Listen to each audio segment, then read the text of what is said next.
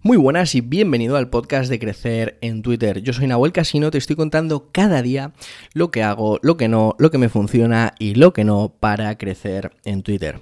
En el último episodio te hablaba de que yo empecé sin estrategia, pero no llegué a ahondar en la estrategia que ahora sigo. Bien, y eso es lo que te quiero contar hoy, a raíz de una pregunta de Noemí, que preguntaba si al principio usaba la misma estrategia, que ahora que tengo más seguidores.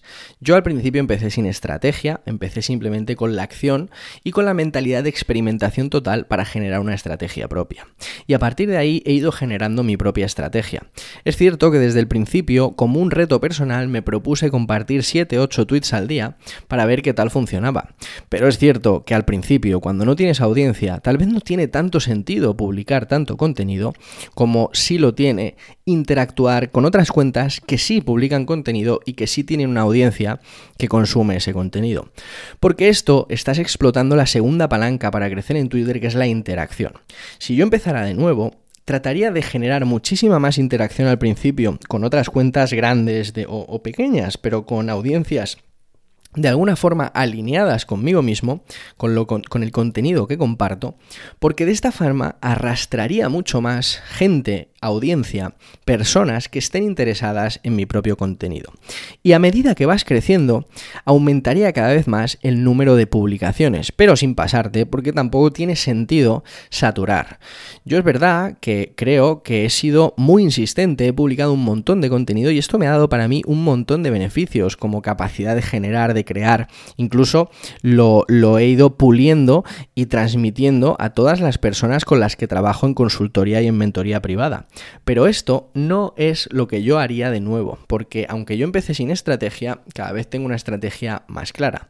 Entonces, si tienes pocos seguidores, te, invito a que publiques contenido, a que trabajes tu contenido propio, y que también interactúes un montón, que interactúes más de lo que publicas. Y a medida que vas creciendo, dejes de interactuar tanto y multipliques eh, tu propio contenido. Pero también con estrategia, porque no tiene sentido publicar 200 contenidos que sean un mierdón. Lo que tiene sentido es que publiques contenido que sea interesante, que aporte a tu comunidad, que sume, que incluso te aporte a ti el compartirlo, porque recordemos que no hay mejor forma de aprender que compartir y enseñar. Y en este caso, ahí sí es importante la estrategia. Una estrategia donde publiques cierto contenido, ciertos hilos, cierta interacción. Pero todo esto no tiene sentido que yo te diga, oye, pues mira, tienes que hacer esto, esto, otro, porque al final tu cuenta es única.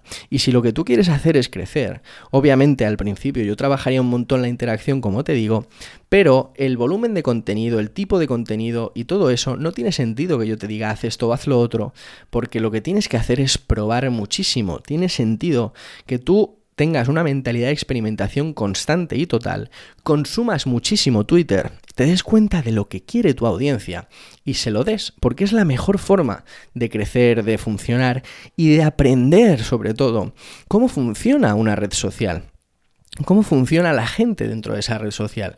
Porque el lenguaje que tiene la gente en Twitter no es el mismo que en LinkedIn, aunque sea la misma persona. El lenguaje que tiene una persona en Instagram no tiene nada que ver con el que tiene Twitter.